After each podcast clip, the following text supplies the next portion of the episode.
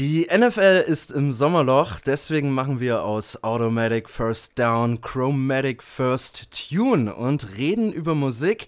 Vieles, vieles Verschiedenes, Buntes und am Ende gibt es noch eine Überraschung, die mich persönlich ganz besonders freut. Los geht's nach dem Intro. Touchdown! Yeah, Chris uh, Weatherman. Wish I could explain how the toxins in my brain get me so damn down. Sometimes I can't speak.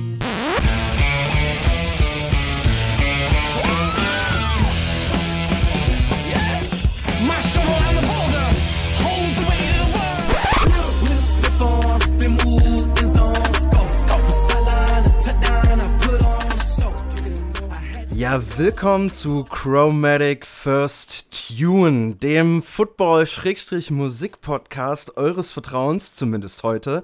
Mein Name ist Christopher und an meiner Seite ist natürlich wieder Alex Michigan Maestro. Ja, hi, hi und sorry äh, für jeden, der sich jetzt auf Football gefreut hat. Aber wir haben Sommerloch, wir haben unsere zehnte Folge ähm, und der Chrisel und ich, wir hatten ja eigentlich schon immer vor, zusammen eine Radioshow zu machen.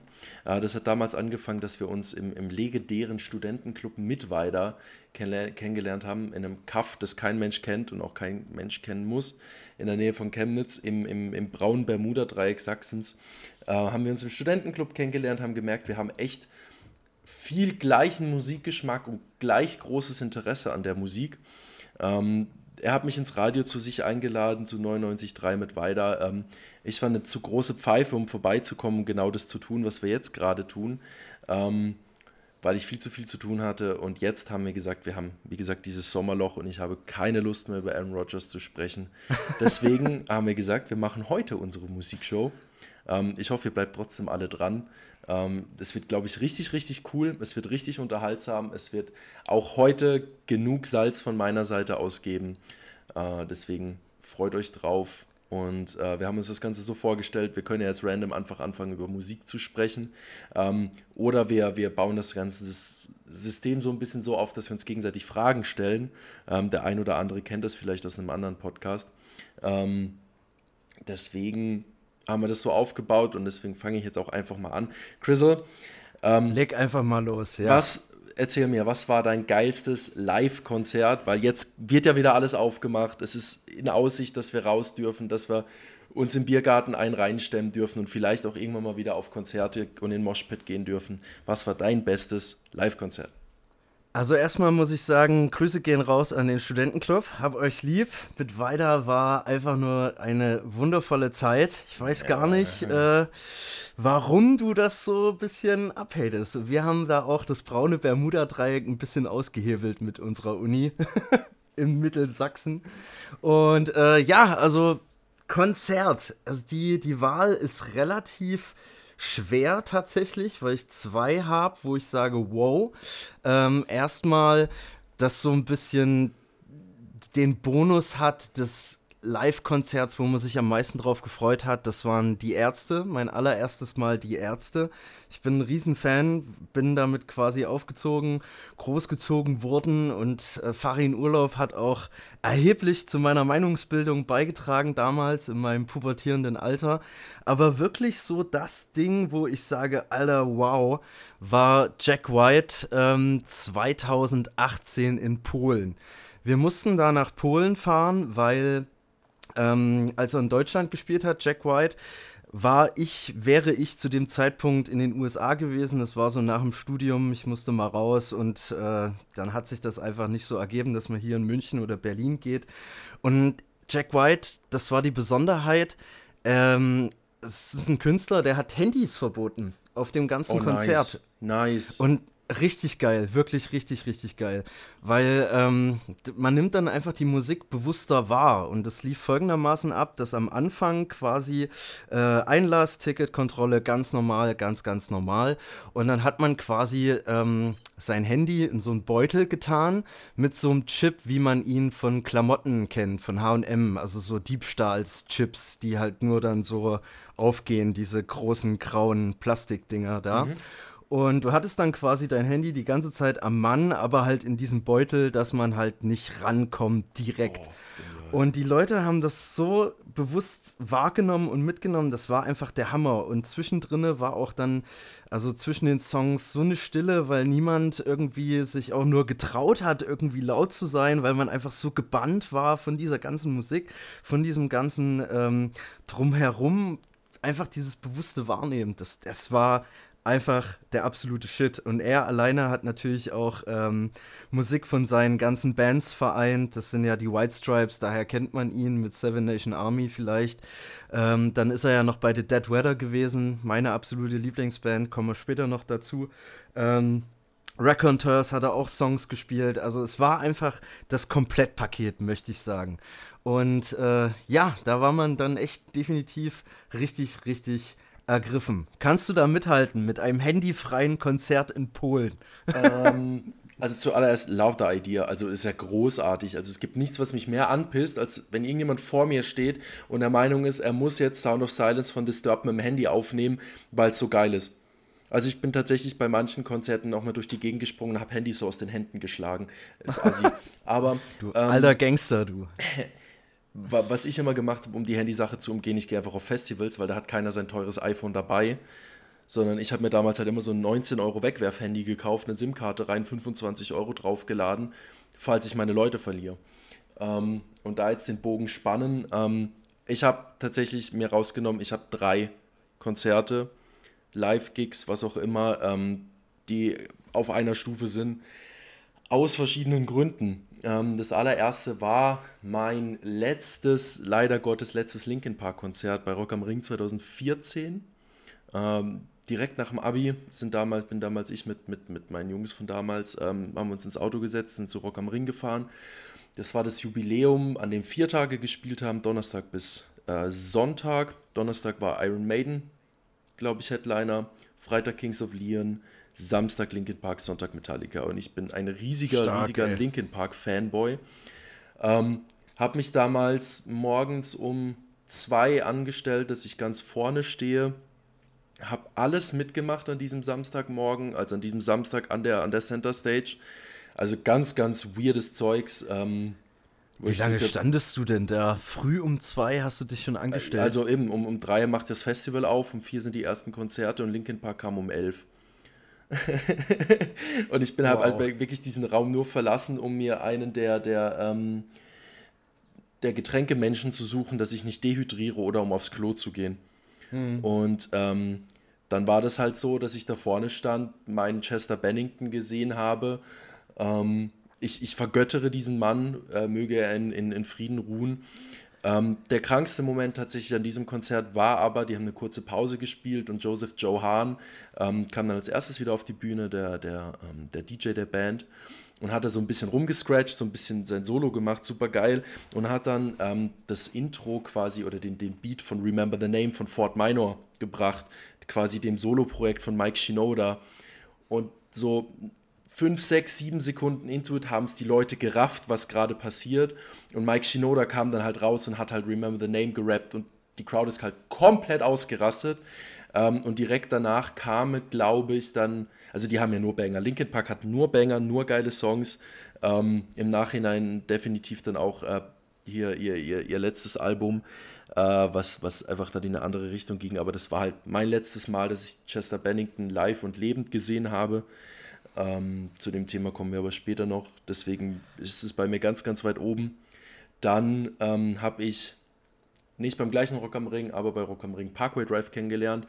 Waren damals cool, ich war aber zu weit hinten und habe mich dann damals mit, äh, mit äh, einem guten Kumpel dazu entschieden, äh, kurz bevor ich aus mit weiter weggezogen äh, bin, noch zum Full Force zu fahren. Das ist quasi, äh, wo ist es, Leipzig in der Nähe, ne?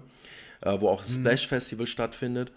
Ähm, und da haben wir uns dann Parkway Drive gegeben. Wir, war, wir sind beide riesige Parkway Drive Fanboys. Ähm, jeder, der Parkway Drive nicht kennt, Schande über euer Haupt. Ähm, ist eine, ist eine, was ist es, Metalcore-Band aus, aus Australien. Ähm, und mit Erik habe ich mich damals immer abgesprochen. Wir haben gesagt, okay, wir, wir werden uns während des Festivals eh verlieren. Wir treffen uns einfach zu dem Zeitpunkt, wenn wir heimfahren, dort und dort. Ähm, weil wir beide dauerhaft eigentlich nur in Moshpits waren und bei, bei Parkway Drive war das tatsächlich so, dass wir uns gerade wieder gefunden hatten. Da wurde die, die, die Menge geteilt, weil ähm, die Band quasi so einen, ja, so einen relativ epischen Einmarsch hat mit, mit Flammen und ähm, der Sänger hat dann so einen riesigen Pelzmantel an, also es ist immer so ein bisschen fancy. Und das waren 70 Minuten, haben sie, glaube ich, gespielt oder 80 Minuten. Und es waren halt 80 Minuten reiner Moshpit. Und jeder, der mich kennt, weiß, dass ich eigentlich 80 Minuten keine Sache durchmachen kann, weil ich einfach außer Atem bin. Aber dieser Moshpit war halt so episch, weil es, die Sonne war gerade untergegangen. Ähm, Im Ferropolis ist es halt immer relativ warm. Ähm, da wurde es dann gerade schön angenehm, sodass man im Prinzip oben ohne noch durch den Moshpit ballern konnte, aber dann angefangen hätte zu frösteln. Um, ähm, und es war so ein krank geiles Konzert, weil mittendrin bei irgendeinem Lied stand ich halt mitten in der Mitte dieses riesigen, keine Ahnung, 20.000 Menschen Moshpits und mich packt halt einer an den Schultern und ich denke mir, okay, jetzt kriegst du gleich einen aufs Maul. Das war ein sehr süßer Moment, dass wir, da haben wir uns 10 Sekunden halt angeschrien, das Lied mitgeschrien, dann hat er mir einen Kuss gegeben, hat mich umarmt und dann sind wir beide wieder so weg aus dem, no. voneinander in diesen Moshpit rein. Und das ist halt das, was, was Festivals, was, ähm, auch diese Musik verbindet, weil jeder, der da draußen ist, der hat einfach Bock auf diese Musik, der liebt dieses, dieses Gefühl in diesem Moshpit. Da tut sich ja eigentlich auch keiner weh. Also jeder, der mir sagt, der hat sich im Moshpit, gut, wenn die Außenbänder kannst du dir reißen oder sowas, aber wenn du am Boden liegst, da hilft dir jeder jedem auf. Wir sind ja nicht an so einem Beatdown-Kack-Konzert, wo man dieses Violent Karate, Chopping, Dancing hat, sondern in einem Moshpit wird auf jeden aufgepasst. Und das dieses, dieses Gefühl und diese Band dazu und ich habe danach keine Stimme mehr und jeder, der neben mir an einem Konzert steht, tut mir leid, weil er nur mich hört und nicht die Band. Ähm, und das ist der Bogen quasi zu dem emotionalsten Konzert, was ich hatte, war Rock am Ring 2018, ähm, Avenged Sevenfold. Ähm, eine meiner ersten Schritte so in Richtung des, des Metals. Ähm, Sevenfold. Auch stark. Die, die sind richtig gut. Die sind richtig gut, die so ein bisschen das moderne Metallica sind, also ich glaube, es kriege auch ganz viel Hate ab, aber ist ja nicht schlimm, ähm, die ganz, ganz, ganz viel, ganz großartige Musik machen. Allerdings haben die einen äh, Song, der heißt So Far Away, ähm, den sie geschrieben haben, nachdem ihr Drummer äh, gestorben ist. Ich glaube, das ist auch Odit oder sowas, äh, Jimmy the Rev Sullivan. Und ähm, die spielen dieses Lied bei jedem Konzert. Ich habe die auch schon vier oder fünf Mal jetzt live gesehen. Das war aber ich weiß nicht warum, es war halt auch so klassisch, sie mussten auf der Alterna Stage spielen, äh, weil parallel, glaube ich, für 30 Seconds to Mars aufgebaut wurde oder abgebaut wurde. Es war ein relativ spätes Konzert um eins, eben davor haben 30 Seconds to Mars, glaube ich, gespielt. Absoluter Bullshit. Ähm, und äh, vor So Far Away spielen die immer drei, vier Minuten halt Videoaufnahmen von ihrem, äh, von, mit, mit, mit The Rev und äh, fangen dann dieses Lied an. Und dieses Lied ist unglaublich emotional. Und jeder, der irgendwann mal äh, in, in, in die Richtung jemanden verloren hat, ähm, kann irgendwie relaten mit diesem Lied. Und ich, ich stand halt diese 90 Minuten da, eigentlich am Moschen und am Rumschreien. Und dann war dieses Lied und dann stand ich halt einfach da mit meinen 1,90 Meter, was hatte ich zu dem Zeitpunkt, 120 Kilo und habe halt einfach geheult wie ein kleines Kind. und ähm, das, hat, das hat die Leute um mich herum so mitgenommen und mich so mitgenommen, dass ich mich da halt immer an diesen Moment erinnere, weil ich das wunderschön fand. Und ähm, ein Kollege von mir hat dann mir, mir direkt danach so eine SMS auf mein Billig-Handy geschrieben und gesagt, Alex, hast du auch gerade geweint? Und ich so, ja. Und ähm, das war halt einfach super. Das waren meine, meine, meine drei absoluten Lieblingskonzerte. Ähm, ich kann es jedem nur empfehlen, sich die Bands mal live zu geben. Also Linkin Park geht ja leider nicht mehr, ähm, aber gerade Parkway Drive sollten nächstes Jahr wieder touren. Äh, die, die Tour wurde abgesagt von ihnen aufgrund von Corona.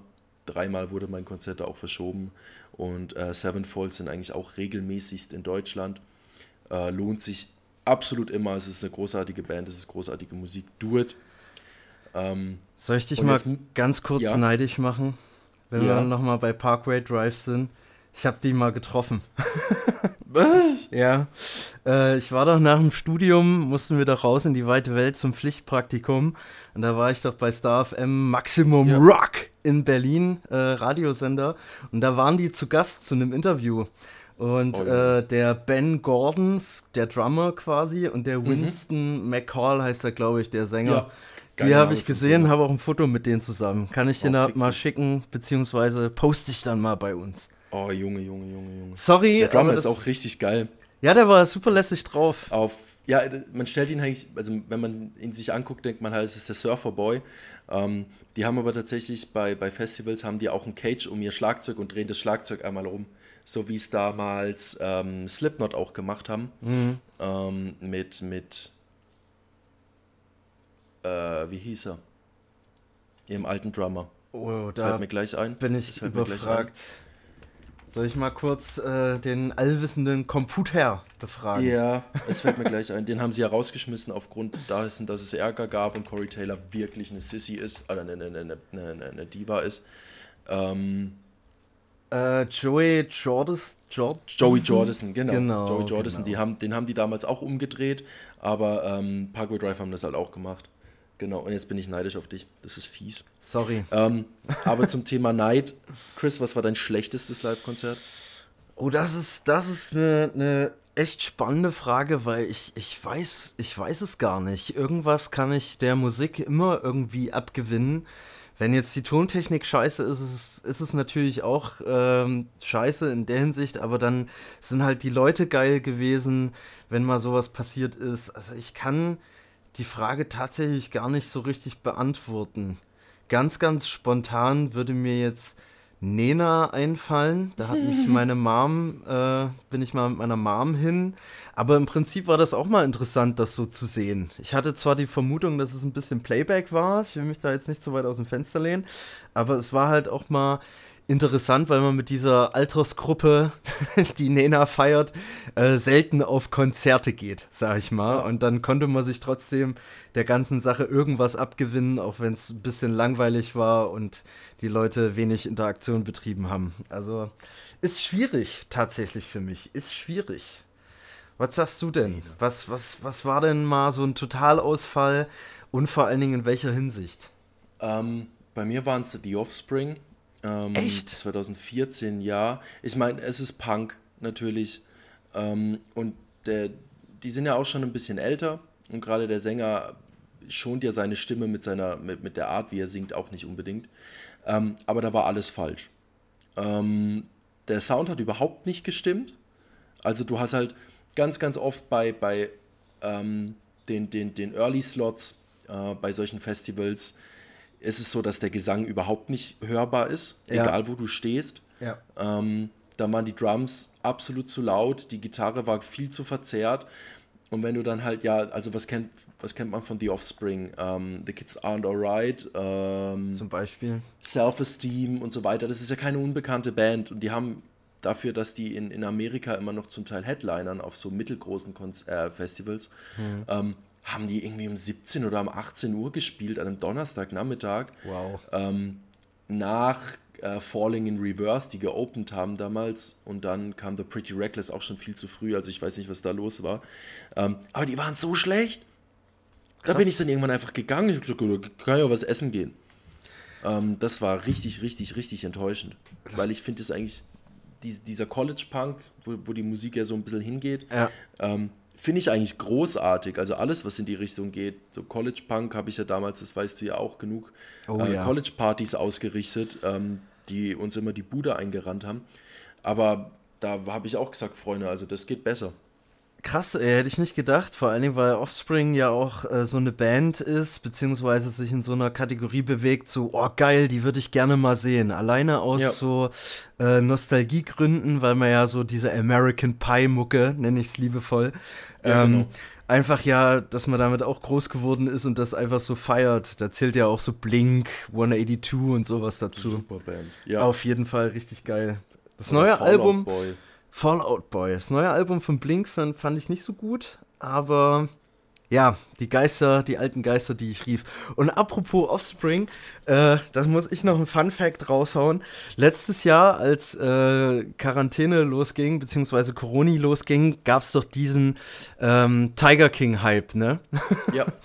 Und äh, da gibt es doch diesen, diese, diesen Song hier, Kitty Kitty, den die auch in dieser Serie beleuchten. Und das haben die Offspring gecovert. Und das ist so geil. Also alleine, alleine dieser Song ist, ist, ist der Hammer, weil das dann so in der Folge rüberkommt. Da sitzt dann einer da, der den Tiger King kennt und sagt, naja, der Typ ist schon ein bisschen, ein bisschen heftig und durch, aber was wirklich die Stränge überschlagen hat, war der Song hier Kitty Kitty, weil da geht es ja auch dann um den Mord an, an Carol Baskins Mann und so ein Kram, ja, falls ihr das kennt. Ja, und das, alleine das Lied ist schon der Hammer. Also es ist wirklich so zum, zum Wegwerfen einfach, weil wie kommt man denn auf so einen kranken Gedanke? Guckt euch auch mal das Musikvideo an. Und dann das Cover von den Offspring und äh, von The Offspring. Und das ist einfach nur, es ist einfach nur funny. ich habe nie Tiger King geguckt. Ähm, wenn, du, wenn du Bock hast auf High-Class Trash, Redneck Shit, dann guck dir es mal an. okay. Also ich, Trash. Ich, ich kann mal kurz die Ausgangssituation schildern. Minimale Spoilerwarnung, wirklich ganz, ganz kurz minimal. Äh, Tiger King ist halt so ein, so ein verlorener Typ, der dann seine Bestimmung gefunden hat, indem er ein Zoo aufmacht und hat dann auch so verlorene Seelen aufgegabelt, die dann im Zoo arbeiten für auch kein Geld, sondern nur für Essen und der hat die eigentlich komplett ausgebeutet. Und dann gab es eine Tierschützerin, Carol Baskin, ähm, die, und die haben sich dann halt bebieft. Also da hat der eine dem anderen vorgeworfen, ja, du hältst ja die Tiere nicht ordentlich. Und so ging das hin und her und hat sich so hochgeschaukelt. Und im Endeffekt hat Tiger King dann auch einen Gerichtsprozess verloren gegen Carol Baskin und bevor er ihr äh, seine Vermögenswerte überträgt, hat er die einfach mit Sprengstoff an einen Baum gebunden, also sowas zum Beispiel wie eine Uhr oder sowas, was man halt zu Geld machen kann und hat es dann einfach in die Luft gejagt, weil er draufgeballert hat. Und nur so eine Scheiße, ey. und natürlich auch äh, die Hälfte von der Zoo-Crew war dann auch Crystal Meth abhängig, also wirklich so High-Class Redneck-Trash-Shit. quasi, ja. Du bist hier ganz, äh, ganz schön in, in Sachsen-Bashing-Laune. Was ist denn mit dir los? Nix, alles gut. Ach ja. So. Sachsen ist das Florida Deutschlands. Ja. Back to topic. Alle Verrückten wollen nach Florida. Ähm, kommen wir mal wieder zu, spannen wir mal wieder den Bogen zurück, würde ich sagen. Wir können ja auch mal eine, eine, eine, äh, eine, eine Serienfolge machen oder eine Filmfolge, keine Ahnung. äh, ja, spannen wir mal wieder den, den Bogen zurück. Da du ja Tiger King nicht beachtet hast in, in den letzten Jahren, will ich mal wissen, was von dir so ein Musikgenre ist, was deiner Meinung nach von der breiten Öffentlichkeit nicht beachtet wird, aber trotzdem einen Platz in deiner Person, in deinem Herzen trägt. Also beispielsweise bei mir ist es Jazz. Jazz ist so geil, aber findet halt in der modernen Welt einfach nicht mehr statt in der Hinsicht. Mhm. Ähm, Jazz ist ein großartiges Genre, finde ich, auch was man alles aus Jazz noch sonst machen kann. Also auch Jazz-Rap ist zum Beispiel ziemlich cool. Ähm, was ich finde, dass viel zu wenig Aufmerksamkeit bekommt, ist Country.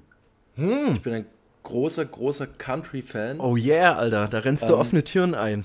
Ja, und, und, und der, der ähm, Freund von mir, der mich zum Country gebracht hat, äh, beschreibt das immer sehr gut und sagt einfach, Country is just emo for rednecks mhm. ähm, was nichts anderes ist. Ähm, aber Country ist ein ganz großartiger Musikstil, weil es halt so ein gute Laune Musikstil ist. Beziehungsweise natürlich hast du Taylor Swift und ein bisschen Noah Cyrus, die so ein bisschen in die poppige Country-Richtung gehen und immer über ihre Ex-Freunde singen. Ähm, aber Country hat ganz, ganz, ganz viele Facetten.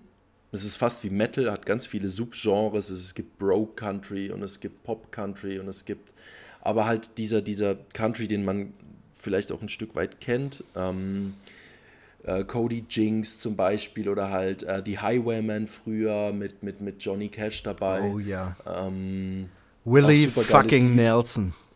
Ja, oder das, das, das Lied, ähm, wo alle erzählen, ja, ich war ein Straßenarbeiter und der andere war ein Miner und Johnny Cash, äh, ich war ein Astronaut oder ein Space Cowboy oder sowas, also auch ganz abgespaceder Stuff. Ähm, es ist auch, also es ist musikalisch nicht ansprechbar, aber jeder, der wie ich ein bisschen Gitarre spielt, feiert es, dass man halt einfach immer mit, mit vier Akkorden eigentlich alles spielen kann und begleiten kann, was man will. Ja.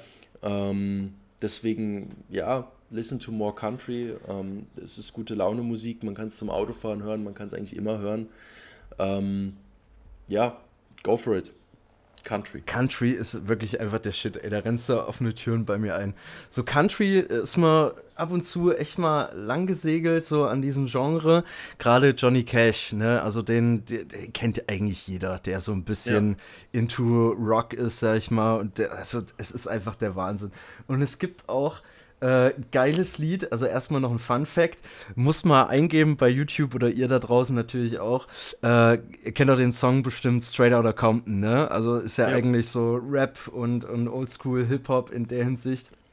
Und da gibt es auch ein Country-Cover wo da wirklich so ein paar Rednecks am Lagerfeuer sitzen. Das ist auch ein Video, also nicht mal ein richtig aufgenommener Song, so richtig produziert, sondern einfach nur ein Video am Lagerfeuer und dann so, yeah, I'm coming straight out of Compton.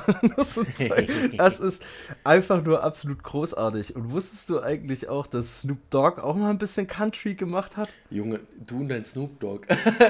ich weiß, dass Snoop Dogg ein Reggae-Album ähm, hat, als Snoop Lion. Ja, ähm, ja, gibt's auch, ja. Äh, aber davon, dass er Country gemacht hat, wusste ich noch nichts. Äh, der hat mit, mit Willie Nelson auch einen Song gemacht und noch zwei anderen Leuten. Der heißt äh, Roll Me Up. Das ist, es ist einfach nur geil. Und im Prinzip geht es darum, und der Refrain geht, äh, wenn, wenn er stirbt, roll me up. Nee, if I die, roll me up and smoke me. Ja, das das so und das aber so country-mäßig auch rübergebracht. Und als ich das, das erste Mal gehört habe, dachte ich mir erstmal so, what? Johnny, äh, Snoop Dogg mit Johnny Cash und dann äh, es ist einfach großartig. Genial. Also Country kann man echt viel rausholen auch. Und der Country-Schlüsselmoment, den ich dann auch so hatte, ähm, ich hatte ja schon mal das, das Glück, das Privileg, in den USA zu, äh, zu, zu sein. Und dann einfach, ähm, ich bin von Las Vegas nach San Francisco mit einem Mietwagen gefahren. Äh, da ist man ja sechs, sieben Stunden unterwegs und dann einfach in der Wüste strahlender Sonnenschein, blauer Himmel und einfach irgendeine Country-Playlist und du guckst da durch die USA und bist dann einfach so, yeah, ich bin da, Leute. Ja, perfekt. Einfach nur, also kann ich jedem empfehlen, wenn ihr mal Bock habt und mal drüben seid, haut euch einfach irgendeine Country-Playlist rein und lasst es mal auf euch wirken. Super geil. Super, super geil. Krass. Country, Country, hat auf jeden Fall was, ja. Aber finde ich schön. Das ist noch so eine Sache, ähm, wusste ich gar nicht von dir. Also wussten wir, glaube ich, auch nicht von uns beiden. So in, in, in der Vorbereitung haben wir das auch gar nicht so besprochen mit Country. Cool, finde ich echt, finde ich echt äh, der Hammer. Ja, da, da habe ich, hab ich einiges für übrig. Also danke Lachs dafür, aber ähm, ja, der Country, der, der, der hat was Schönes. Es hat irgendwie so immer das, das Feeling von Homecoming, wenn du weißt, wie ich meine. Hm. So was Gemütliches, ne? Ja, und gleichzeitig kann man, drückt es halt irgendwie diesen Herzschmerz auch wunderbar aus. Also man muss Taylor Swift jetzt, natürlich hat Taylor Swift ihre, ihre Standard-Pop-Hits hier mit, mit Shake It Off und so einer Kacke. Mhm. Aber die hat früher richtig guten Country gemacht und macht ihn auch immer noch. Und die Schwester von Miley Cyrus, Noah Cyrus, macht auch echt guten Country. Also Dear August oder ähm, July heißt das andere Lied, glaube ich. Ähm, das sind großartige Songs. Krass. Äh, ja. Ich habe Taylor Swift eigentlich gar nicht so in der Country-Schiene auf dem Schirm. Man kennt ja nur ihre, ihre Pop-Hits in der Hinsicht und dann war die Frau für mich so ein bisschen hinten angestellt. Das, die hat früher, hat sie, also ich habe glaube ich mit 12 oder 13 ihr erstes Album aufgenommen ähm, und hat da mit jemandem zusammengearbeitet, hat da irgendwie Country-Hits aufgenommen, darf die jetzt aber nicht mehr spielen, weil er, also dieser, dieser Manager oder was auch immer mhm. das war, ähm, quasi Anrecht auf ihre Lieder hatte. Und die nimmt sie jetzt gerade alle frisch auf.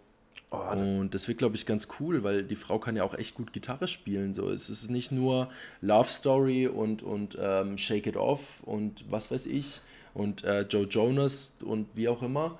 Oder mit wem war sie denn noch alles zusammen? Ganz wild. Aber wie gesagt, ähm, die macht echt guten Country. Richtig, äh, krass, hätte ich echt nicht auf dem Schirm gehabt, muss ich mir mal reinziehen, aber das ist auch so das Todesurteil für jeden Künstler, wenn du deine eigenen Songs, also mal, schreib dir die selber ja, ne? Ich gehe jetzt mal davon ja, aus. Aber wenn I du guess, halt, ja. wenn du halt so ein Stück von deiner Kunst abgeben musst, weil irgendjemand anders Rechte hat oder du halt einen Vertrag unterschrieben hast, das stelle ich mir so schrecklich vor. Ja. Weil dann einfach du ja auch ein Stück von deiner Persönlichkeit abgibst, weil natürlich sind ja auch äh, Songs, die in einem gewissen Zeitraum entstehen, ja auch äh, Geschichten, die man selber erlebt hat im Normalfall. Und also für mich wäre das als, als auch Musikschaffender sozusagen, das wäre für mich Game Over, muss ich ganz ehrlich sagen. Ich habe noch nie ein Lied geschrieben, ich kann das nicht nachvollziehen, aber ähm, ich glaube, das muss richtig frustrierend sein, wenn du weißt, hey, der Typ verdient Geld an mir. Ja, alleine die dieser Gedanke, alleine ja. dieser Gedanke. Puh, das ist, äh, das wäre mein Worst Case. Und äh, ich hoffe, das passiert mir nicht. Aber mal gucken, mal gucken, mal gucken. Wir haben ja auch am Ende des, der Sendung noch eine ganz kleine Überraschung. Ich verrate, soll ich es schon mal verraten? Komm, ich verrate es mal. Ich nee, bin ein bisschen, nee, nee, dann schalten die Leute ja gleich weg. Okay, okay, dann nicht. Dann nicht. Ist ja nicht so, als ob die das dann in unserer Themencard bei Instagram sehen. Oder ich mache einfach Fragezeichen hin. oh, oh, Fragezeichen Oh. gute Platzhalter. Oh, Ja. oh, oh, oh, oh. okay, äh, wollen wir mal weitermachen? Wir machen wir weiter. Du oder ich? Äh, du, Ike. Ike schon wieder. Okay. du mit deiner eigentlich ersten Frage, die du stellen wolltest. Meine allererste Frage. Ähm, meinst du den Emotional Song? Nein, du hast mir eine Reihenfolge geschickt, Hase. Ich habe dir eine Reihenfolge geschickt. Okay, dann, wenn du dich über mich aufregst, kannst du dich jetzt auch über. Ich habe heute hab heut Überleitungen äh, in meiner Ja. Tasche, ganz, ganz viele. Ähm, nachdem du dich jetzt so schön über mich aufgeregt hast, kannst du dich ja mal über dein absolutes Hassmusikgenre aufregen. Und nachdem du letzte Woche, ähm, nee, vor zwei Wochen, nicht, dass es schon wieder mit meiner zeitlichen äh, nicht, dass ich da schon wieder durcheinander komme, das Fanschwein etabliert hast, habe ich äh, auch was für dich und zwar. Das ist der Knatschbär. Also, der, der Knatschbär, wenn, wenn du dich wieder hart reinsteigerst oder sehr getriggert bist, kommt ab und zu mal das, äh, der Knatschbär. Wenn ich das Fanschwein kassiere, kriegst du den Knatschbär. Also würde ich mal sagen, feuerfrei, Hassgenre, tob dich aus. Also, ähm, es gibt ja viel, viel, viel Musik auf der Welt. Und ähm, es gibt gute Musik, es gibt sehr gute Musik, es gibt nicht so gute Musik, einfach weil man sie nicht gut findet. Und dann gibt es deutschen Pop. Deutscher Pop ist das peinlichste. Also es gibt K-Pop, der ist ja schon, wo ich mir denke, so, oh, boah.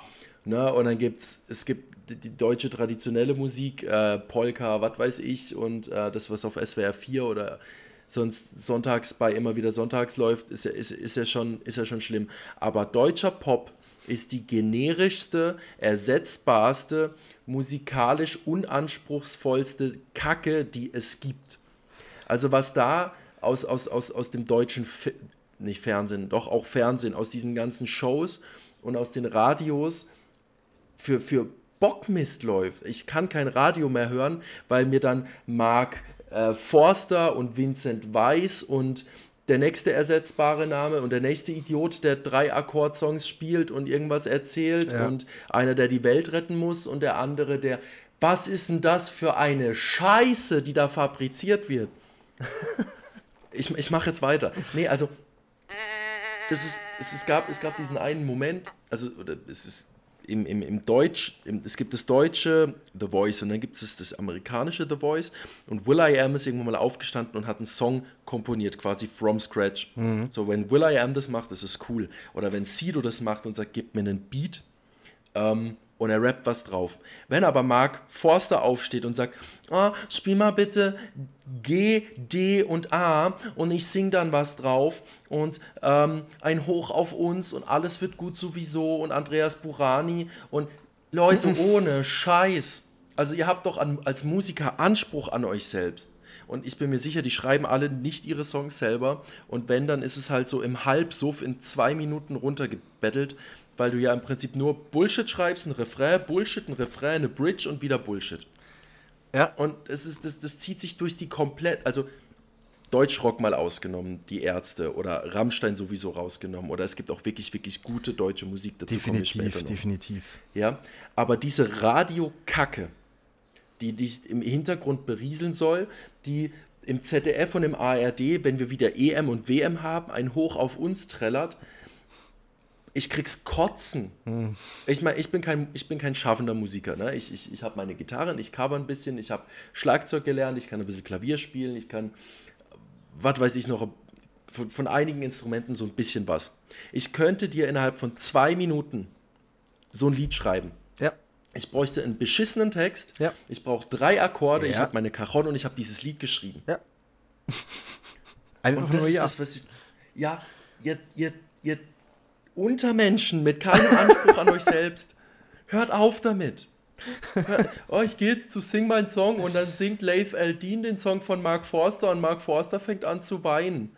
Mark Forster übrigens ein unfassbar arroganter Mensch. Also wenn du das hörst, Arsch. Aber, ähm, äh, wo, wo sind wir denn? Wie, wie gesagt, wir haben so viele gute Künstler in Deutschland. Fanta 4 zum Beispiel finde ich großartige Künstler, weil die echt coole Musik machen. Oder ich würde auch Jan Delay nicht als Deutschpop bezeichnen. Ich würde auch Seed, Seed ist kein Deutschpop, wie auch immer, das ist gute Musik.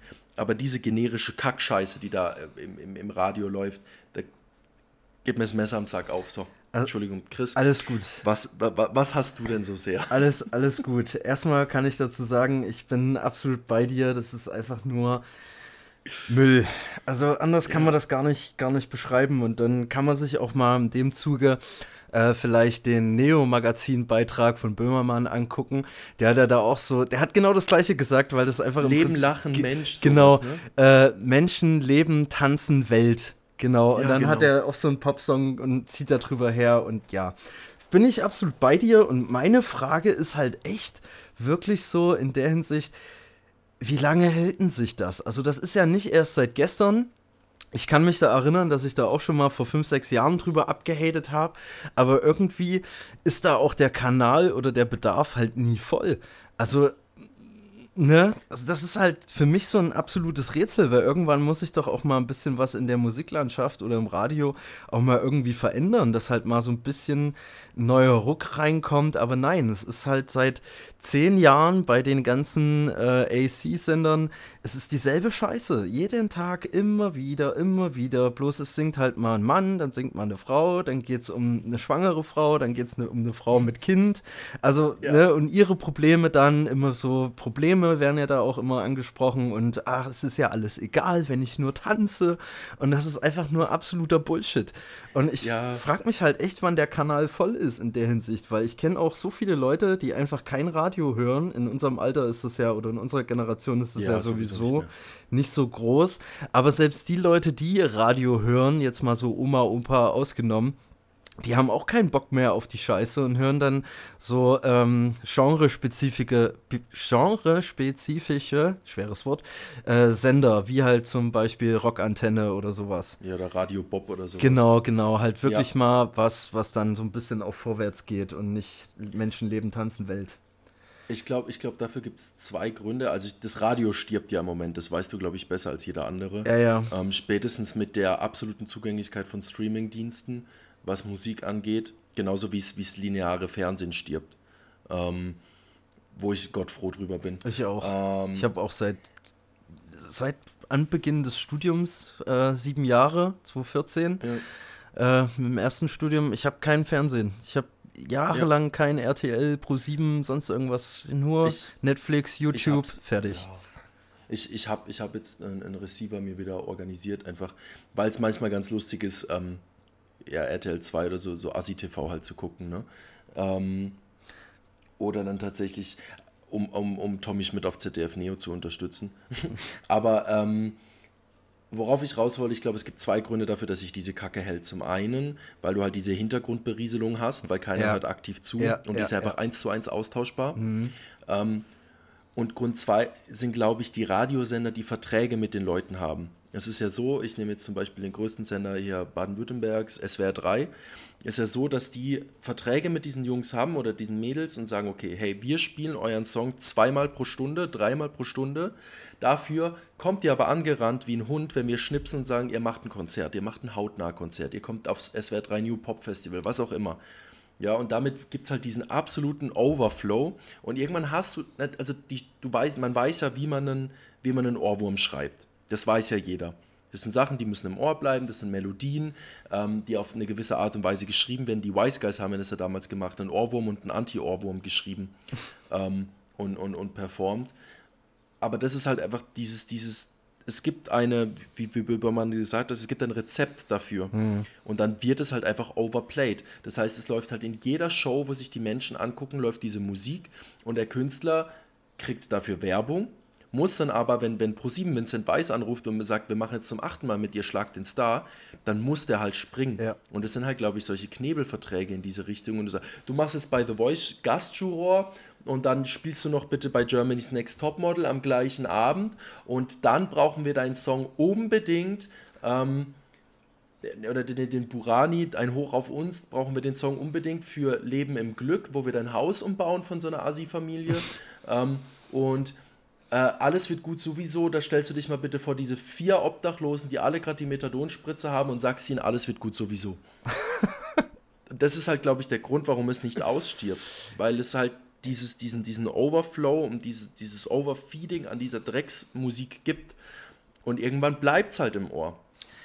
Bin ich, bin ich ein Stück weit bei dir, aber der, die Sender und alle drum und, alles drum und dran richtet sich ja auch nach den Leuten. Und wenn genug Leute dann abschalten, wenn, wenn so eine Mucke kommt oder wenn halt da einfach kein Bedarf mehr ist, würden die die ja auch nicht buchen oder halt solche Verträge schreiben. Jetzt, jetzt, jetzt aber die Frage an dich. Nehmen wir mal Radio 99.3 mit weiter. Ich habe da mit der Mia damals drüber gesprochen, habe gesagt, hey, ihr seid ein Studentensender. Was ist denn aber eure Zielgruppe an Hörern? Was war eure Zielgruppe damals? Indikator jetzt nicht, sondern euer kompletter Sender. Was war da Zielgruppe? Na, Zielgruppe, die mit weiterer Bevölkerung, weil wir hatten ja auch einen beschränkten ja. Sendungsradius und die war natürlich ich dann auch so Kategorie 40. Genau, sagen wir, sagen wir 40 bis 60. So, von diesen Menschen hat bis vor kurzem keiner einen, Spotify-Account gehabt. Das heißt, da läuft Radio. Im Auto läuft's Radio, beim LKW-Fahrer läuft's Radio, in der Apotheke, im, im Blumenladen läuft's Radio die ganze Zeit.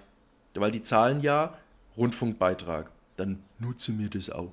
Und das ist es halt. Die lassen das ja durchlaufen. So, oder die ganzen Fitnessstudios ja auch, da läuft ja auch, außer jetzt bei den großen Ketten, aber in dem Fitnessstudio, wo ich gearbeitet habe, da lief halt auch das und dann kam halt zum achten Mal Adele, dann haben wir umgeschalten und dann kam halt natürlich Andreas Burani. und dann schaltest, also wo willst du dann hinschalten? Du kannst ja nicht Nachrichten senden oder gar nichts. Ja. Und das ist halt, glaube ich, das Problem, diese Abnehmer, die zu faul sind, umzuschalten. Muss man Deutschlandfunk hören. ja. Wo dann nur äh, Talk ist. Aber mal, äh, ich muss mal hier ganz kurz Wasser eingießen. Nicht wundern, falls ihr das hört. Aber so viel reden äh, Sollen wir immer. Er ist nicht auf der Toilette. Sollen wir. Oh, nee, nee, nee. Noch nicht. Das kommt nach der Sendung. Äh, bei so viel äh, Gespräch muss man zwischendurch auch mal einen kleinen Schluck trinken. Aber um den Bogen mal wieder zurückzuspannen zu der ursprünglichen Frage mit dem Hassgenre. Äh, Pop gehe ich mit. Ähm, ich bin bei den Malle-Hits ganz kurz, ganz groß dabei oder auch so Après-Ski. äh, ich lieb's. Leute, Leute, die mich kennen, wissen, dass ich auch früher, sagen wir mal mit 17, 18, 19, auch mal so eine Phase hatte, wo man dann halt, wer hatte das nicht? Ne? Wir leben in Deutschland, hier ist Alkohol, der heilige Gral, gesoffen wird eh immer und dann hört man zwangsweise Mickey Krause, krölt da ein bisschen mit und hat eine gute Zeit. Und ich will auch gar nicht sagen, dass das äh, damals schlecht war. Es war auch ähm, Live the Moment, ne? war auch gute Zeit und man hatte auch Spaß. Aber so rückblickend betrachtet komme ich da einfach nicht mehr ran. Wenn ich jetzt Jürgen Drews, der König von Mallorca, höre, da denke ich mir so, Oh Gott, Alter. Oh Gott. ja, oder ich habe eine Zwiebel auf dem Kopf, ich bin ein Döner, ja. denn Döner macht schöner. Ja. Wie viel Alkopops und ganze Flaschen Tequila muss man sich denn gegeben haben, um sowas zu schreiben? Alle. ja, also ich, ich muss tatsächlich sagen, manchmal feiere ich gerade Helene Fischer, so ein bisschen so atemlos durch die Nacht. Ähm, und manche Lieder sind halt auch wirklich lustig. Äh, hier Depp, Johnny Depp oder wie auch immer ja, das ja, heißt. Ja. Das ist manchmal ist es halt echt catchy und echt lustig, aber ja. Ich, ich weiß, was ja. du meinst. Also so der. Das ist halt die andere Zielgruppe in Deutschland, ne? Richtig, so der, der ähm, Amüsement-Faktor, sag ich mal, ist bei den Songs auf jeden Fall gegeben, aber alleine sowas wie Sophie, Sophie, Sophie, Sophie. Ja. Da denke ich mir halt einfach nur, aller Junge, löte dich zu, es ist mir scheißegal, aber belästige mich nicht damit. Ja, der Hahn muss laufen, oh Gott. Ja, genau sowas, wo, wo es dann halt wirklich einfach nur, ex ex äh, exzessiv halt einfach nur darum geht. Und Fun Fact, wenn dann irgendjemand mal ein Lied über, über Kiffen oder Nikotin oder irgendwas anderes schreiben würde, dann würden sich alle aufregen mit, ja, das versaut ja die Jugend und die werden ja. Koks, Koks, Koks, wer, Koks, Nuttenkoks. Ja, und die, und die werden ja verleitet und so, aber bei Bockbier und ich trinke jetzt hier auch bis zum Koma saufen, da ist wieder alles okay. Und das alleine auch so ein bisschen. Ähm, übergeordnet, so diese Gesellschaftsgeschichte mit, dass wir ja eigentlich ein Alkoholikerland sind, äh, das verdirbt es mir auch ein bisschen, muss ich sagen. Das muss ich echt ganz klar sagen. Das ist, ich finde es finde ich furchtbar. Komme ich nicht mehr ran. Ja, nee, bin ich bei dir. Also es ist, es ist halt eine sehr, sehr ganz, ganz kleine Sparte in, in deinem Leben, wo diese Musik okay ist. Ja. Und es ist halt wirklich, entweder wenn du von der Piste kommst und dir das vierte U-Boot reinzimmerst, quasi noch in den Skischuhen und das Oberteil so, also die, die, die, die Jacke um die Hüfte gebunden und ja. im, im, im komplett verschwitzten ähm, Thermo-Unterhemd. Ähm, oder halt an der Fasnacht. Also ich, ihr, ihr, feiert das ja nicht so bei uns im, im, im Südbaden oder im, in Süddeutschland unten ist Fasnacht ja relativ groß. Das musst ähm, du mir nochmal erklären. Fastnacht? Ja, als, als Fasching, Casino. Karneval. Ach so, okay, okay. Ne? Ich kann das nicht unter ist dem Prinzip und nicht unter dem Prinzip, Begriff. Äh, zwei Gründe. Ähm, zum einen, um die Wintergeister zu vertreiben, was früher und kurz vor der Fastenzeit, quasi bis zum Aschermittwoch. Mhm. Ähm, mittlerweile ist es halt einfach eine Excuse von, also am 11.11. .11. sich einen reinzustellen, weil es halt einfach ein lustiges Datum ist. Mhm. Ähm, und dann äh, bei uns war das immer so, ab Januar waren dann die ersten Fastnachtspartys. Ich habe damals in der Guggenmusik gespielt, das kannst du dir vorstellen wie eine Big Band plus Alkohol. Okay. Ähm, und da gehst du dann halt einfach von Fest zu Fest und äh, stellst dir einen rein und am nächsten Morgen bereust du es, weil du immer noch im Häs komplett verkrüppelt in deinem Bett liegst. Ja, stehst dann aber auf und gehst zum nächsten Umzug und kotzt äh, drüber ab, dass du zum dass du Umzug laufen musst und stellst dir danach wieder einen rein. Und so geht es halt meistens so anderthalb, zwei Monate. Mhm. Und dann ist Fastnacht vorbei. Wow. Also, es ist halt Alkoholismus mit extra Steps. Also, ja, das kann man echt so beschreiben. Also, versteht mich da auch nicht falsch, wer da Gefallen dran hat, bitte macht. Es ist mir echt egal, ich verurteile euch da nicht, aber mich persönlich äh, finde ich furchtbar. Finde ich, finde ich einfach hui. Hui. hui. Aber hey, Chris, wir werden jetzt mal wieder ein bisschen positiver. Ja, bitte. Ich will, dass du mir jetzt erzählst, was deine Top 5 Alben aller Zeiten sind. Unskippable, Künstler mir egal, Genre mir egal, weil das ist genreübergreifend. Ich will ganz kurz, ratterst du mir runter und erzählst mir ein bisschen was zu den Alben, bitte. Mmh, auch wieder sehr, sehr schwierige Frage. Aber auf Platz 1 ähm, finde ich, ist Boarding House Reach von Jack White. Es ist auch sein aktuelles Album, also aktuell in Anführungszeichen, ähm, kam 2018, Anfang 2018 raus. Und einfach aus dem Grund, weil das so unglaublich vielseitig ist. Also der Mensch sprengt jede, jedes Genre, nimmt das einfach auseinander pflückt das in kleine Stückchen, würfelt und irgendwas Geiles kommt bei raus. Also man kann das, ja wirklich, also man kann das echt so ein Koch. überhaupt nicht beschreiben, ähm, was er damit, äh, was er dann damit macht. Also wie, wie er dann zu dem Ergebnis kommt in der Hinsicht, weil keine Ahnung, das ist einfach so ein Ausnahmekünstler, meiner Meinung nach. Der Best Musician Alive kann ich auch schon mal vorwegnehmen. Oh meine, meine Meinung.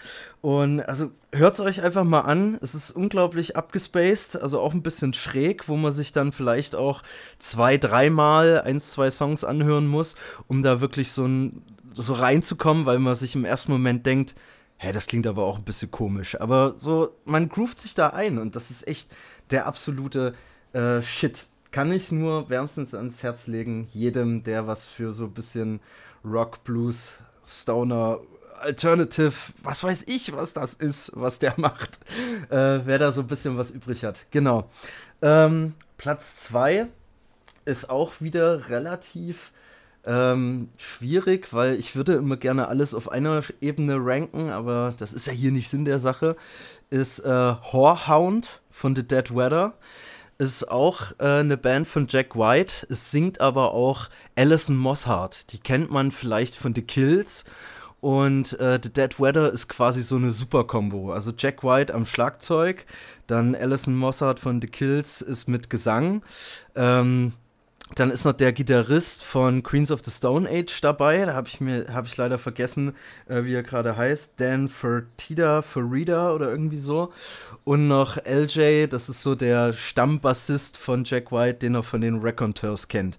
Und das Besondere an dieser Band ist erstmal, dass das halt alles so Ausnahmemusiker sind, die halt schon ein gewisses Standing haben und in ihrem Genre halt wirklich erfolgreich sind. Queens of the Stone Age Kills, ne, brauchen wir gar nicht irgendwie kennt man, wenn man sich in den Kreisen bewegt.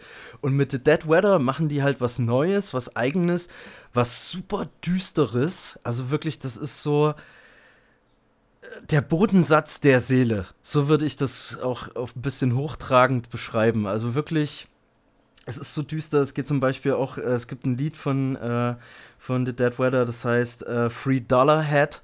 Und da geht es zum Beispiel um Jack White. Er singt da auch mit äh, zwei Persönlichkeiten, Jackie und Johnny Lee. Und ähm, im Prinzip ist dann die Quintessenz, dass einer von den beiden halt natürlich der Böse ist und übergeordnet geht es darum, dass diese böse Persönlichkeit mit äh, Kindern überfordert ist, weil Jack White halt gerade auch in dem Zeitpunkt äh, seinen Sohn gekriegt hat und natürlich, wenn man Vater wird, ist ja eine äh, Überforderung da und erstmal so, oh Scheiße, wie wird das denn? Wie mache ich das denn? Und da hat er das dann halt so richtig düster ähm, in diesem Song verarbeitet. Und, ähm, und dieser Free Dollar Head ist quasi dann der, der Schuh auf Deutsch übersetzt, den man sich anzieht. Also es ist wirklich, es ist krass. Also düster, krass, auch wenn man ein bisschen Herzschmerz hat, wo man einfach Wut rauslassen muss. Also jetzt nicht hier. Ähm, so nach dem Motto, äh, nichts in der Welt von den Ärzten, sondern einfach wirklich so ein bisschen Wut rauslassen muss gegenüber Partner oder Partnerin. Dead Weather. Zieht's euch rein. Genau. Äh, Platz 3 ist, ähm, die, sind die Ärzte.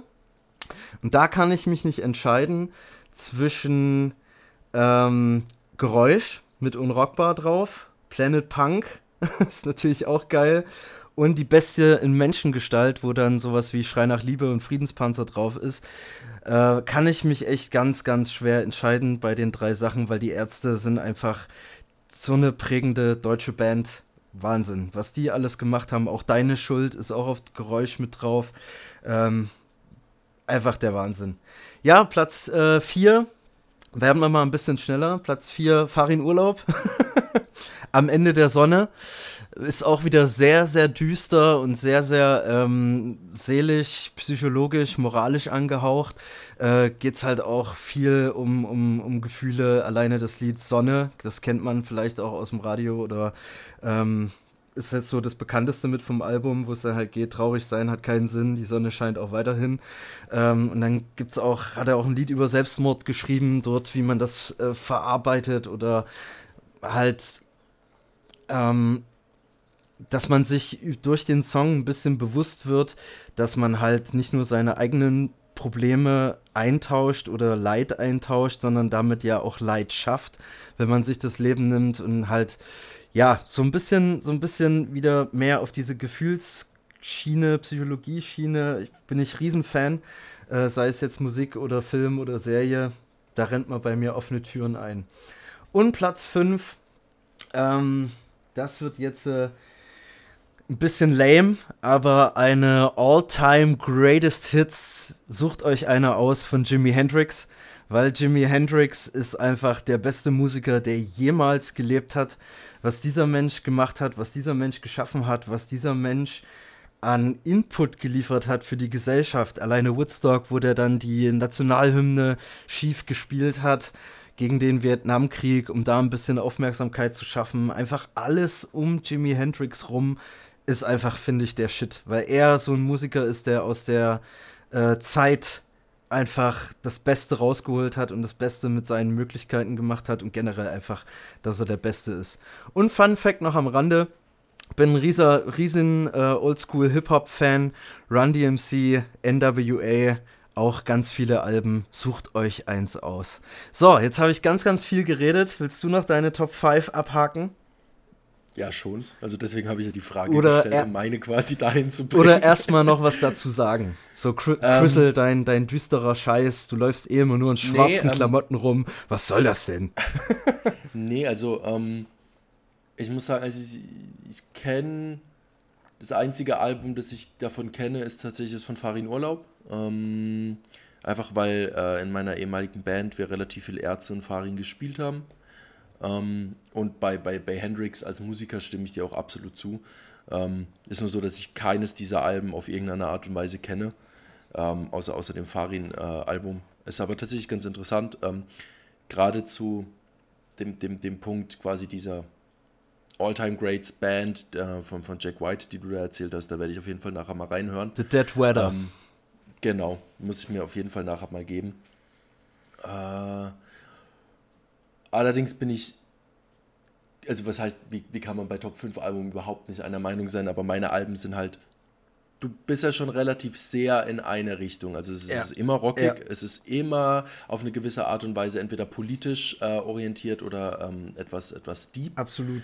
Ähm, ich ich, ich habe keinen Übergang, aber ähm, ich fange jetzt einfach mal an und ich finde es auch tatsächlich schwer, die in irgendeiner Art und Weise ähm, quasi als, als Tops äh, einzutragen, also Platz 1 bis 5, sondern ich habe halt einfach fünf Alben, die ich sage, die gehen immer. Ist wirklich eine ähm, harte Frage, die du da in den Raum geworfen hast. Muss man ja, mal so festhalten wieder.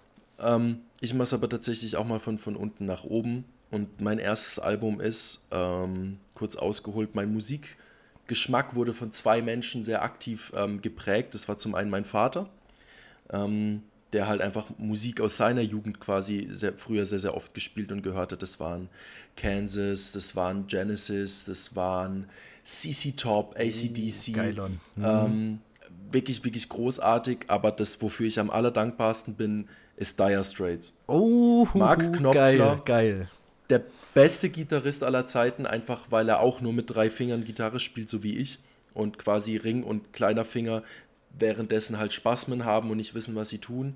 Ähm, Dire Straits mit dem ähm, selbstgenannten Album Dire Straits ähm, mit einem der großartigsten Song aller Songs aller Zeiten mit äh, Sultans of Swing drauf. Mhm. Ähm, dire Straits unfassbar geniale Band, unfassbar gute Musik, unfassbar gute Liveband.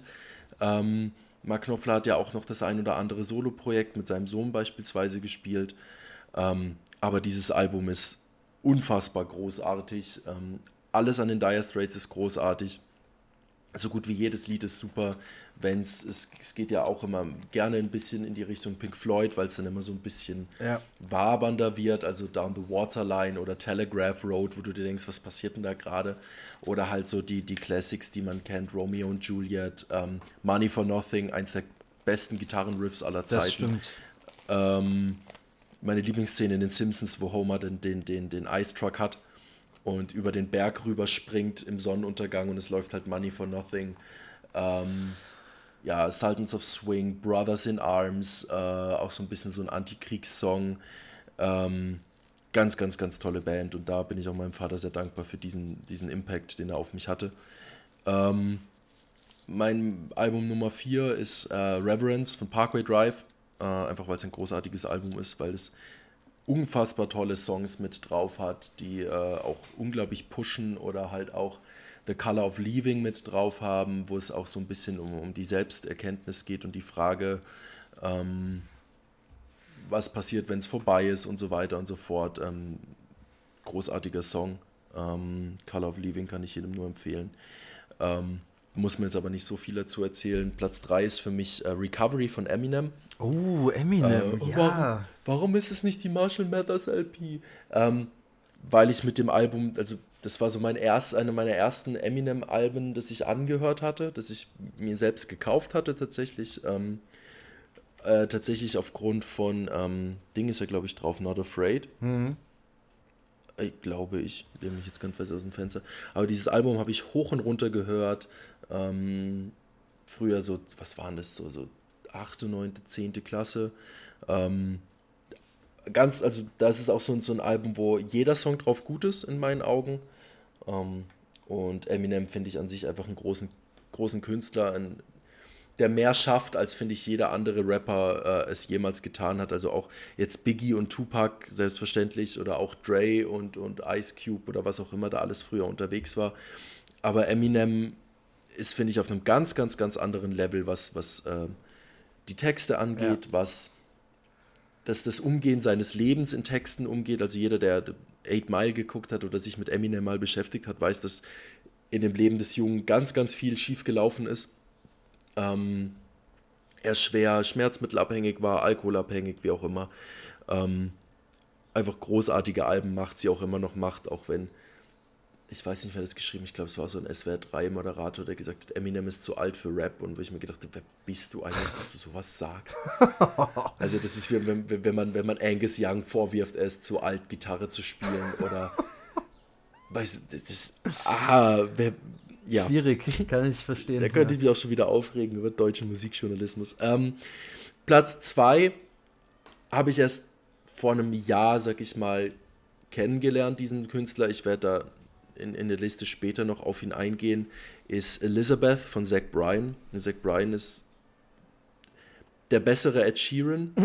ähm, also ich, ich, ich, ich beleidige gerade jeden Zach Bryan-Fan oder Zach Bryan an sich. Zach Bryan ist ein, ist ein Amerikaner, ähm, ehemaliger oder immer noch Navy-Soldat, ähm, der sich einfach mit seiner Gitarre ans Lagerfeuer setzt und Musik macht und Dinge schafft im Moment auch, ähm, die großartig sind. Ähm, der spielt Musik aus der Seele. Ähm, der hat ein komplettes Album über seine gestorbene Mutter.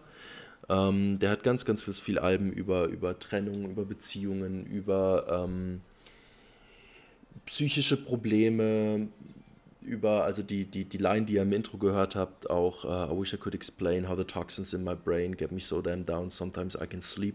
Ich finde, es ist einfach eine, äh, Speak, Entschuldigung, nicht Sleep, ähm, Speak ist eine großartige Beschreibung ähm, oder ein, ein, ein, Satz, der sehr, sehr viel aussagt, den, der, der, den ich sehr toll finde.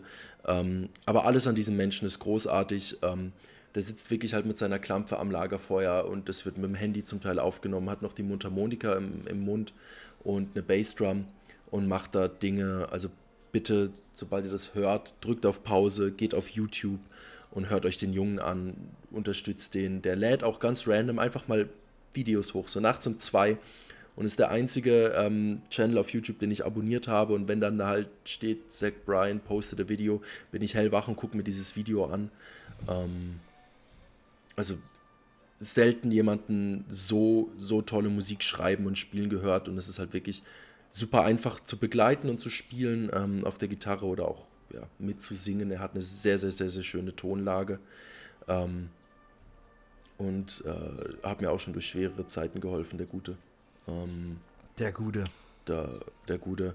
Und dann jetzt mein, mein Top Nummer 1 Album. Und da bin ich tatsächlich meiner Cousine sehr dankbar, äh, die mich zu Linkin Park geführt hat. Man hat es vorher, glaube ich, schon gemerkt, dass ich Linkin Park Fanboy bin. Ähm, Meteora. Ähm, also Hybrid Theory war ja ihr erstes Album. Das war schon, ist schon eins der All-Time Greats aller der kompletten Musikgeschichte. Ähm, war im Prinzip das erste Album, was mit Chester Bennington aufgenommen wurde, weil Chester nicht von Anfang an Teil von Linkin Park war. Ähm, da gibt es eine Fanstory, die hießen, äh, oder Fanstory, äh, Fan, Fan, Fun Fact, die hießen eigentlich erst Hybrid Theory, ähm, hatten dann aber das Problem, dass es schon eine Band mit diesem Namen gab und wollten sich dann in Lincoln Park umbenennen, weil es in dem Ort, in dem sie sich halt alle kennengelernt haben, einen Lincoln Park gab. Ähm, und haben sich dann zu Linkin Park entschieden. Ähm, in meinen Augen die, oder nicht in meinen Augen, also eigentlich die großartigste und beste und most selling Band der 2000, 2000 und 2010er. Ähm, einfach von den Zahlen her. Ähm, großartige Musik geschrieben und eben Meteora einfach das beste Album, das ich, glaube ich, auch jemals in meinem Leben hören werde. Mit ganz, ganz, ganz, ganz, ganz, ganz, ganz, ganz vielen tollen Songs. Ähm, einfach nur From the Inside Numb. Ähm, einfach Lieder, die, die jeder kennt. Also ich, es gibt, glaube ich, keinen Menschen auf dieser Welt, der schon mal Musik gehört hat, der Numb nicht kennt. Das der das nicht mitschreien kann. Ähm, dann auch äh, das Live-Album, was sie aus Meteora gemacht haben. Äh, Road to Revolution hieß es, glaube ich, das unglaublich geile Collabo-Album, was sie mit Jay-Z gemacht haben, ähm, wo Numb Encore entstanden ist, das auch jeder kennt. Also, was die damit gemacht haben, faszinierend und ähm, Linkin Park waren und sind die Musik meiner Kindheit und sind es immer noch und ähm, meiner Jugend meistens oder primär. Ähm, aber das ist das beste Album, was es in meinen Augen jemals geben wird. Kann ich verstehen. Weil es halt, und es ist einfach perfekt. Es ist einfach perfekt. kann, ich, kann ich absolut verstehen. Und ich glaube, das war doch damals auch sogar der Aufhänger, oder? Als es leider den tragischen Todesfall gab, Rest in Peace, Broody. Ähm, ich glaube, dadurch sind wir auch darauf aufmerksam geworden, weil ich ja dann auch gemeint habe, hier, wenn dich das emotional gerade mitnimmt, was man ja verstehen kann, wenn einer, ein Lieblingskünstler stirbt sozusagen. Oh, da kann ich, da muss ich mich auch mal gerade aufregen. Das ist jetzt so ein Einwurf, aber ich muss mich auch mal kurz aufregen. Ich hasse das, wenn beispielsweise ähm, Künstlertodesfälle, ne? Lemmy, Motorhead, wie viele sind in den letzten Jahren von uns gegangen? David Bowie, viel zu, viel zu viele. Und man ist dann als Fan oder selbst wenn man jetzt kein Hardcore-Fan ist, aber trotzdem die Musik mag, ja schon ein bisschen ergriffen. So, du weißt halt, scheiße, scheiße, scheiße und es ist einfach nicht geil. Und dann gibt es doch die Leute, die sagen, naja, das war doch nur ein Musiker und du kennst ihn doch eh nicht persönlich, warum nimmt denn dich das so mit? Und dann denke ich mir so, ja genau, also da gibt's, da gibt's einfach keine vernünftige Antwort, außer halt dein Maul und lass mich in Ruhe. Ja. Äh, wirklich, weil äh, wie viel, äh, wie viel oder besser gesagt, was für einen Klumpen Kohle muss man denn anstelle seines Herzens haben, um sowas zu sagen, einfach. Weil jeder hat doch irgendwo Musik, die einen berührt und die einen mitnimmt und hast du nicht gesehen. Und dann ist doch klar, dass auch Todesfälle da einen so ein bisschen mitnehmen. Ich weiß noch genau, äh, Linkin Park war jetzt bei mir nicht so schlimm, weil ich da nicht so eine äh, Bindung habe wie, wie du oder mein damaliger Mitbewohner, der auch vollkommen aufgelöst war, wo ich auch das absolut verstanden habe und gesagt habe, komm hier, holen wir mal einen Kasten Bier, hauen mal äh, die Playlist rein und dann geht's los. So als Trauerbewältigung, sag ich mal vorsichtig. Ähm, ja, und ich auch, Motorhead, die Nachricht kam rein, Lemmy ist gestorben, wo, wo jeder dachte, der Mensch überlebt den Atomkrieg eigentlich. und dann setzt man sich da halt hin, haut die Platte rein. Äh, ich hatte eine Live-Platte hier, The World is Ours, Volume 2. Richtig geil. Und dann lässt man einfach nur mal die Seele baumeln. Und, und das ist einfach so, so unmenschlich, wenn du dann sowas gesagt bekommst. Also ich verstehe diesen rein rationalen Ansatz, so im Sinne von, ja, das ist ja jetzt nicht deine Mutti oder dein bester Freund, der da von uns gegangen ist, aber trotzdem finde ich das einfach nur herzlos und da könnte ich mich drüber aufregen. Also wirklich. Es ist einfach nur, einfach nur schwach und dumm. Ja. Und, ähm, also, wie wenig Empathie kann man haben? Also ich meine, ähm, man muss, oder ich differenziere auch immer, woran ist der Mensch gestorben? So bei Lemmy war es halt einfach Alter, ganz viel Sex, Drugs und Rock'n'Roll. Mhm. Ähm, oder? Also ich ja, ja. Also tre trete jetzt niemandem auf den Schlips. Und bei Chester war es halt Depression, der hat sich erhängt. Und er hat sich am Geburtstag seines besten Freundes ähm, erhängt, Chris Cornell. Chris Cornell hat sich da ein Jahr vorher umgebracht. Ähm, Chester hat damals noch auf, auf seiner Beerdigung gesungen. Ähm, und quasi ein Jahr später hat Chester sich umgebracht. Und ich weiß noch den Moment, ähm, jetzt wird es wirklich ein bisschen emotional. Ich war im Training damals und äh, meine damalige Freundin hat mir dann geschrieben, hey du, äh, ich glaube, Chester Bennington ist tot. Und ähm, ich habe mich dann in die Umkleidekabine gesetzt und war komplett am Ende. Ähm, ich weiß noch im Club, wir hatten, es, es, es war ein ganz normaler Clubabend, hat äh, damals der Brian dann gesagt, okay, wir machen so einen Tribute-Abend, ne? wir machen Linkin Park an und, und setzen uns einfach nur raus und, und hören das. Und es war es war eklig, sage ich mal, emotional. Ich habe ich hab zwei Menschen, wo ich sage, ähm, die höre ich, wenn es mir scheiße geht, und das ist Corey Taylor und das ist Chester Bennington. Und ähm, gerade beim letzten Album mit, mit One More Light, wo sich jeder darüber aufgeragt hat, oh, Linkin Park sind so soft geworden und was ist das für eine Pop-Scheiße. Und wenn man sich jetzt einfach mal durch die Linkin Park ähm, Diskografie durchguckt, ist ja jedes einzelne Lied ein Hilfeschrei. Also bei Nump angefangen, also sagen wir bei In the End angefangen. ja, am Ende ist es doch eh scheißegal. Ne? Nump ist dann natürlich Mobbing und Depression, aber gerade dieses komplette letzte Album, äh, gerade One More Light, also wen interessiert es denn, wenn noch ein Licht ausgeht? Ähm, ein Lied ist ja nur, da geht es nur um Selbstmord. Und ähm, wenn sich dann jemand hinstellt und sagt, dann denke ich, ja, also das ist halt, dann würde ich ihm halt auch einfach gern die Nase brechen. Ja.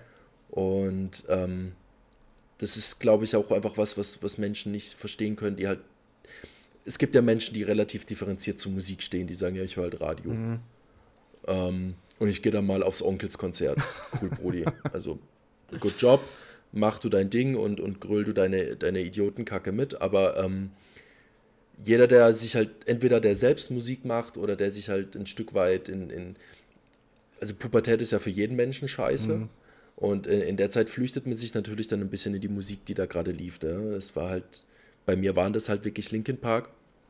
Und man hat sich halt verstanden gefühlt von den Menschen. So man, natürlich kennt man den Menschen nicht. So man, man weiß, wer er ist, der Mensch weiß überhaupt nicht, wer man selbst ist, aber man fühlt sich halt vor, vor einmal, äh, auf einmal verstanden von jemandem, der sagt, ich wäre gerade komplett taub. So, was wollten ihr alle gerade von mir? Ich, ich komme gerade nicht weiter. Oder dann in, in Minutes to Midnight mit, ähm, mit, mit, mit Leave Out All the Rest. Ne? Also wenn es soweit ist und ähm, wenn meine Zeit gekommen ist, dann, dann erinnert euch an, an mich und so weiter. Oder halt ja, mit Bleed It Out oder Given Up. Also wenn man sich in der Retroperspektive die Musik von Linkin Park und von Chester Bennington anguckt, dann ist es ja nur Hilfeschrei. Es ist ja durch die Bank nur, hey Leute, mir geht's scheiße, kann mir bitte jemand helfen? Ähm, und es war ja dann auch sehr unerwartet, weil es war ja Genau, One More Light war gerade frisch draußen und sie hatten kurz vorher noch ähm, ihr, ihr Live-Album aufgenommen. Ähm, wo er auch, das ist ja so ein engelsgleicher Mensch, bis er anfängt zu schreien. Also dieser diese 18-Minuten-Scream bei Given Up ist ja immer noch unerreicht. Ähm, aber das ist so ein engelsgleicher Mensch und der ist so liebevoll und großartig und auch wenn du den live gesehen hast, du, du, du, du traust es dem überhaupt nicht zu, so, so dass es ihm so scheiße geht und dass er so harte Musik halt auch schreibt. Ähm, und dann gab es ja dieses Tribute zu Chester. Ähm, ich weiß nicht, ob du das kennst oder ob das. Leider nicht. Sollte es jeder kennen. Leider nicht. Ähm, ist ein 27. Oktober 2016 war das, glaube ich. Ähm, 2017. Oh, fuck. War auf jeden Fall an meinem Geburtstag. Ähm, kam dieses, kam dieses ähm, Tribute to Chester raus, ähm, im Madison Square Garden, glaube ich äh, wurde das aufge... Nee. Hm, ich weiß nicht mehr, wo sie es aufgenommen haben. Äh, zu der Zeit hat auch ähm, Mike Shinoda dann ähm, Over Again geschrieben, das Lied, wo er halt im Prinzip mit Chesters Tod umgeht, mhm. weil das war ja sein bester Freund. Und ähm, dieses, dieses Konzert fängt an mit einem mit einem ähm, Mikrofon, was einfach nur dasteht und es läuft Nump. Und keiner, also die haben ja ganz viele Fan, ähm, Fans natürlich eingeladen und ganz viele Künstler, befreundete Künstler. Machine Gun Kelly zum Beispiel war da mit dem und so weiter und so fort. Mhm. Und die Crowd hat einfach Nump mitgesungen. Ich krieg gerade schon wieder komplette Gänsehaut, weil das richtig krass war. Ich auch weil man tatsächlich. sich das halt angeguckt hat und ich, ich, ich konnte, natürlich kommt man nicht hin, weil du kannst ja dann nicht nach Amerika fliegen für sowas. Ähm, aber das ist halt diesen Impact, die dieser Mensch auf, auf ganz, ganz, ganz viele Menschen hatte. Und wenn bei dir ist es Lemmy, bei anderen war es David Bowie ganz sicher ja. oder, oder ähm, ich möchte mal noch Co Cobain in die Runde werfen und dazu dann Kurt auch gleich Cobain noch eine geile das, Geschichte erzählen. Ja, war leider, leider zu früh für mich. Ähm, aber so viele Künstler haben halt so einen krassen Impact auf Menschen gehabt. Oder nehmen wir einfach mal Corey Taylor, der jetzt in, in meiner Liste auch leider viel zu kurz kommt. Äh, Sänger von, von, von Slipknot von, ähm, und von Stone Sour, der ja auch als, als Kind und Jugendlicher durch die absolute Dreckskacke des menschlichen Abfalls gegangen ist, ja, mit, mit, mit ähm, Kindsmissbrauch und so einer mhm. Kacke. Ähm, der dann eine komplett fertige Band gegründet hat. Ähm, also er war ja erst bei Stone Sour und ist dann zu, zu Slipknot. Ähm, mit, mit, mit, also Clown ist ja, glaube ich, war schwer alkoholabhängig und, und Paul Gray, ähm, der sich ja dann auch ne, der auch gestorben ist, ähm, war ja auch komplett fertig, aber Taylor hat halt auch so viel gute Musik gemacht, mit Snuff, mit Vermilion, mit, wo du halt auch mit Dingen umgehst. Also jeder, der sich Snuff mal aktiv anhört, also Snuff-Movies sind ja im Prinzip ganz, ganz verstörende Videos aus dem Darknet. Ähm, aber wenn man sich Snuff oder auch Vermilion Part 2 mal anhört, was mit, womit der da, da, da copt und umgeht, ähm, das, ist schon, das ist schon relativ krass. Äh, deswegen ja. Ähm, und im Kurt Cobain ist da definitiv auch noch jemand, Chris. Ja, definitiv, ey. Das ist. Ich, ich, ich kann erstmal sagen, I feel you, auch wenn ich jetzt nicht so den Bezug zu Linkin Park habe, ähm, aber die ganze Geschichte drumherum, mich hat es da auch gerade ein bisschen gefröstelt in der Hinsicht, weil alleine diese Vorstellung ähm, ist schon heftig. Erstmal noch eine ganze, ganz kurz eine andere Geschichte, was ich dann auch immer krass finde, wenn die Leute ähm, leider verstorben sind. Es gibt da auch so ein Video von NWA oder äh, weiß gerade nicht, wie die andere Band oder Hip-Hop-Group hieß, finde reiche ich gleich nochmal ganz kurz nach.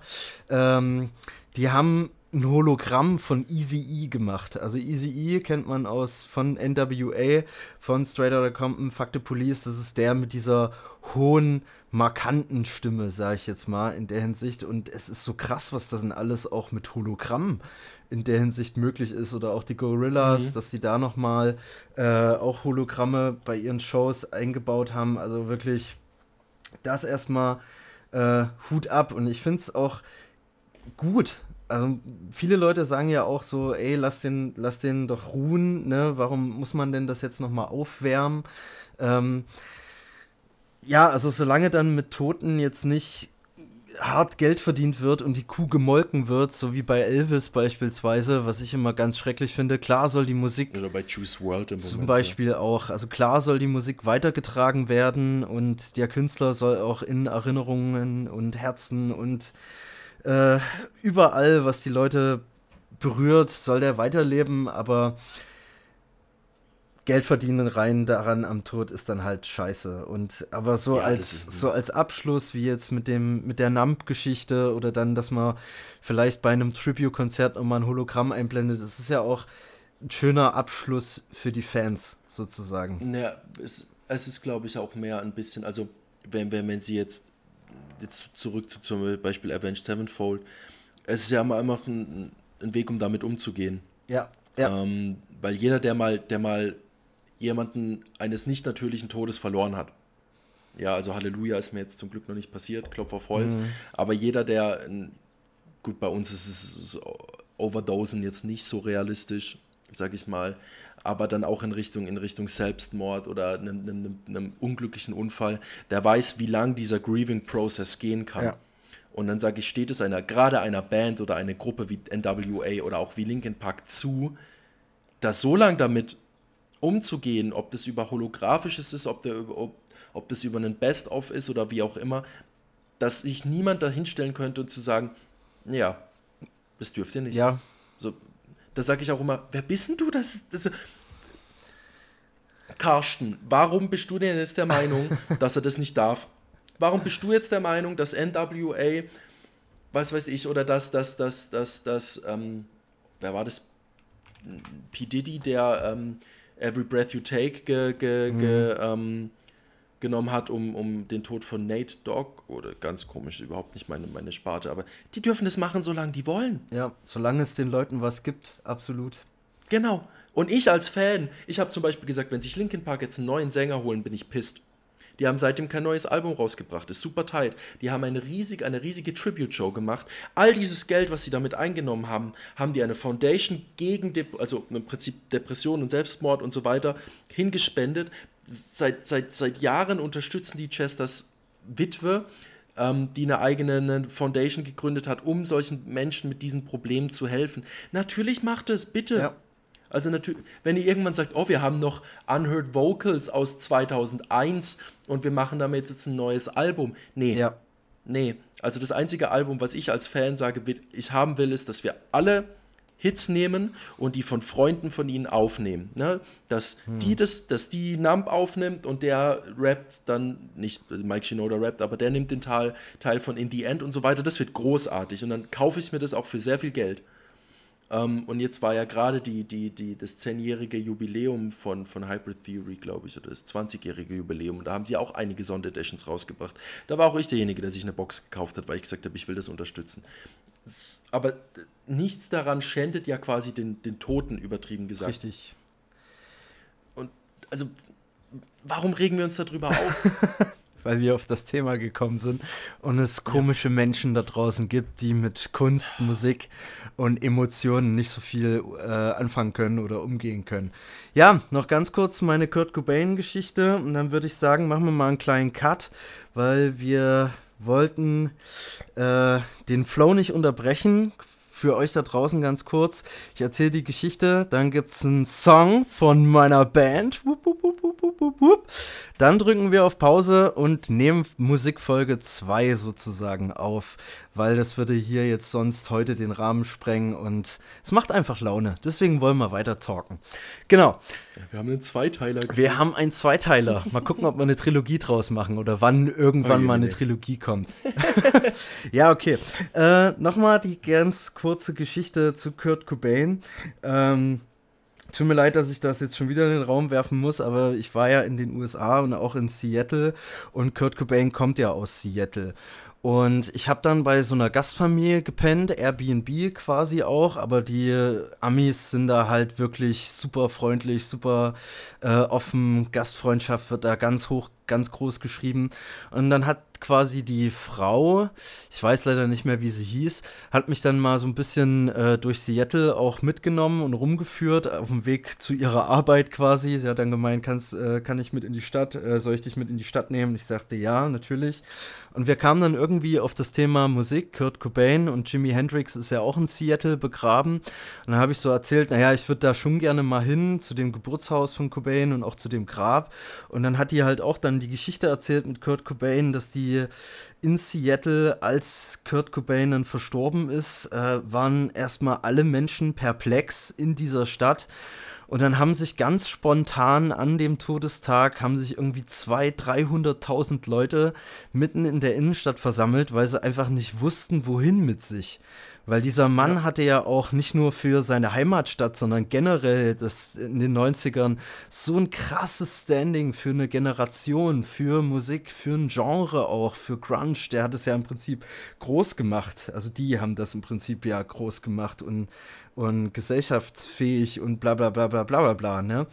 Und dann finden sich da 200.000, 300.000 Leute auf einem öffentlichen Platz in Seattle ein, um einfach ihren Gedanken, ihren Gefühlen da Luft zu machen. Und allein diese Geschichte fand ich so beeindruckend, wie man auch wieder daran kann man ja auch wieder beweisen, dass was Musik an sich für einen Impact hat. Einfach. Das ist, ja, es ist der Wahnsinn. Es ist wirklich einfach der Wahnsinn. Musik ist die, Musik ist die bessere Religion. Absolut. Ey, das ist, das ist das perfekte Schlusswort. Ich möchte da gar nicht mehr weiterreden. Musik, Musik ist die bessere Religion. Äh, in dem Sinne danke ich dir erstmal für Teil 1 ähm, unserer Musikfolge Folge Chromatic First Tune. Und ja, ich habe jetzt noch das Privileg, beziehungsweise konnte ich mich ein kleines bisschen durchboxen und habe gesagt, hier Barbie, ich habe eine Band und wir machen ja auch gerade unser Album und wenn wir schon mal über Musik reden, wäre es cool, wenn wir auch Musik spielen und da ja Lizenzen, Urheberrechte und so ein Kram ja nicht möglich ist und so sieben Sekunden aufs Intro beschränkt ist, gibt es jetzt einen Song von meiner Band The Highest Peak. Death O'Clock heißt das ganze Ding und ich bin echt gespannt auf euer Feedback. Äh, zwei minimale Sachen müssen wir an dem Song noch werkeln, aber darauf läuft es hinaus. Album kommt 2021. Vielen lieben Dank, Barbie, Michigan, für Folge 1, auch für dein grünes Licht für diesen Song. Und ja, dann hören wir uns mit, Folge, äh, mit Teil 2 der Musikfolge wieder. Bis Dansen!